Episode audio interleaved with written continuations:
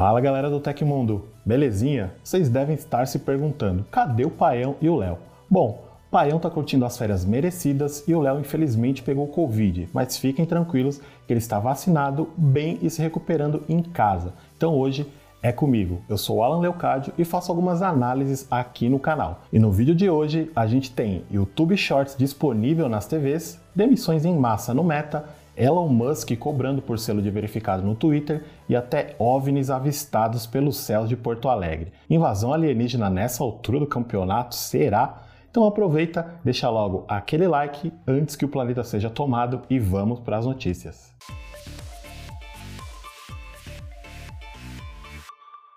YouTube Shorts passará a ser disponibilizado em TVs a partir da segunda-feira. Lançado no Brasil em junho de 2021, o formato de vídeos curtos da plataforma disponibiliza conteúdos de até 60 segundos em telas maiores. Atualmente, 1,5 bilhão de usuários assistem os materiais todos os meses. Os shorts estarão disponíveis diretamente da página inicial do YouTube, mas também nos canais dos criadores de conteúdo. Para acessar os conteúdos, é preciso de uma Smart TV de 2019 ou superior também vale considerar que o formato é compatível com consoles de videogame ou dispositivos de streaming. Entre os recursos disponíveis no lançamento inicial, a plataforma disponibilizará a ferramenta de likes ou dislike, além de permitir que um usuário faça sua inscrição em canais. Criado especialmente para vídeos em formato vertical e com pouca duração, o Short é a resposta do YouTube para plataformas como TikTok e Instagram Reels. A empresa afirmou que foi necessário juntar equipes de gerência de produtos, engenharia, design e pesquisa para levar os vídeos para as telas maiores.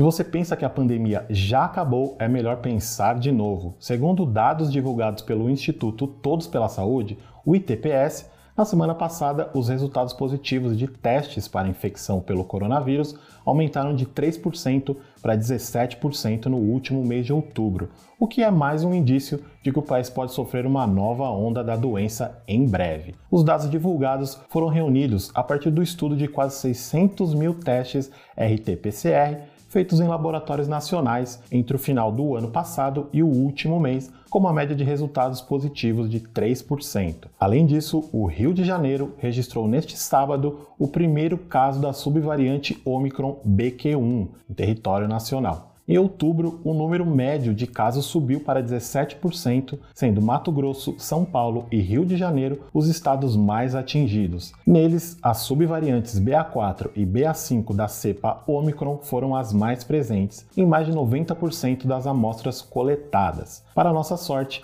a alta adesão da vacina pelos brasileiros está segurando os números de internações e de casos graves. Ainda assim, as internações de UTI em São Paulo cresceram 46% no período. Já no Rio de Janeiro, foi identificado o primeiro caso da subvariante BQ1. Então, nada de baixar a guarda, galera. E força para o nosso amigo Léo Rocha. E mais essa agora. Pelo menos dois pilotos de avião falaram ter visto luzes não identificadas em pleno voo e remetiam a possíveis objetos voadores não identificados, os chamados OVNIs. Isso aconteceu no último sábado, dia 5, em Porto Alegre, e pilotos dos voos TAN 3406 e Azul 4657 reportaram o acontecido. De acordo com eles, as luzes ficaram piscando em várias intensidades diferentes e se movendo rapidamente, girando sem parar. Os pilotos também informaram que elas ficaram planando no céu e já descartaram a possibilidade de se tratarem de drones ou de uma chuva de meteoros.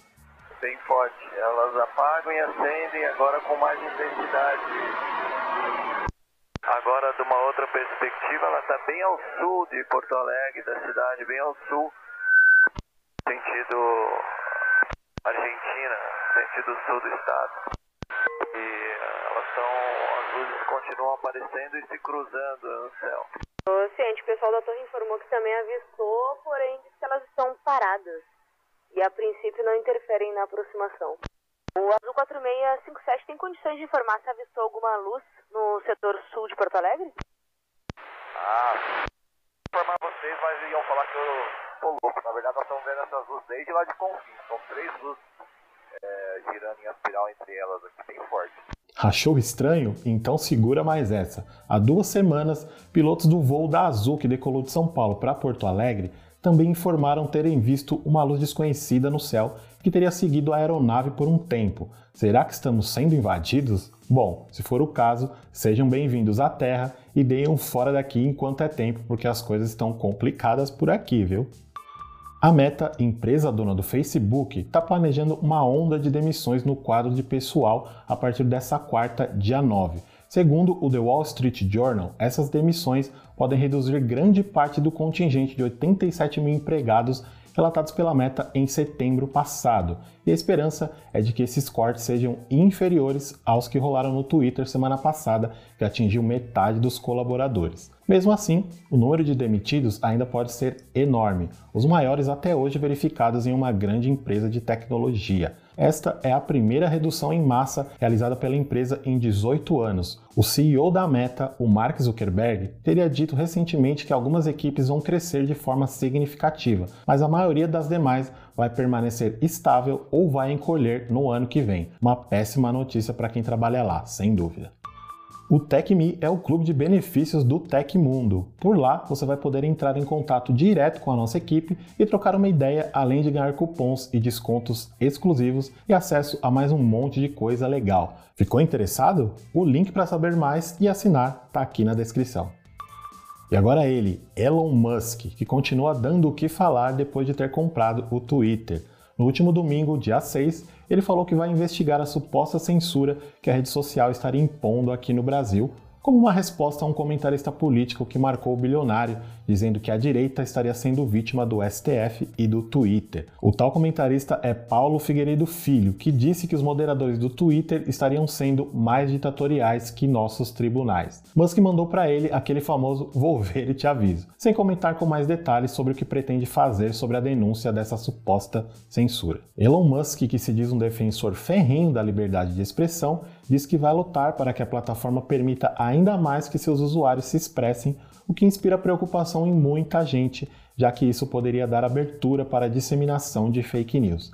Agora é esperar para ver os próximos capítulos. Ainda sobre Elon Musk e o Twitter, foi lançado no último sábado para o iOS uma atualização da plataforma com uma nova assinatura para o Twitter Blue, que garante um selo de verificado para os assinantes. Só que isso vai te custar. Aqui no Brasil, o preço é de R$ 25,90, o que representa um aumento, já que antes custava R$ 15,90. Apesar de ainda não estar disponível para uso, a nova assinatura foi avistada em uma atualização do aplicativo na App Store. Esther Crawford, diretora de gerenciamento de produtos do Twitter, confirmou que o novo modelo de assinatura ainda não está disponível, mas deve sair primeiro nos Estados Unidos, no Canadá, na Austrália, na Nova Zelândia e no Reino Unido. Mas e você? Vai pagar para ver?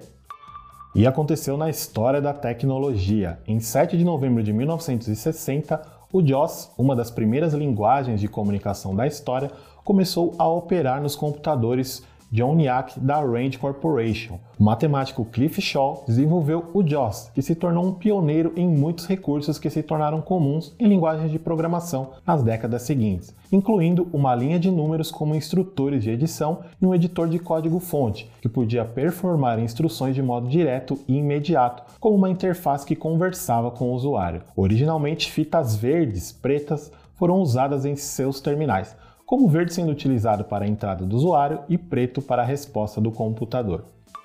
Se você gostou do nosso programa e pode ajudar a gente, que tal usar a ferramenta Valeu Demais aqui no YouTube? É o coraçãozinho aí embaixo que ajuda o Tecmundo a continuar trazendo conteúdos de qualidade para você. Dá até para usar isso para enviar uma pergunta que vamos tentar responder aqui em uma edição futura do programa. Não esquece também de clicar nos links na descrição do episódio para aproveitar a oferta de hoje e também para conhecer o TecMe. E essas foram as notícias do Hoje no Tecmundo desta segunda. Aqui quem fala é o Alan Leucádio, que vocês também me encontram no Alan Leucádio e a gente se vê no próximo vídeo. Fiquem de boa, um abraço e a gente se vê logo mais.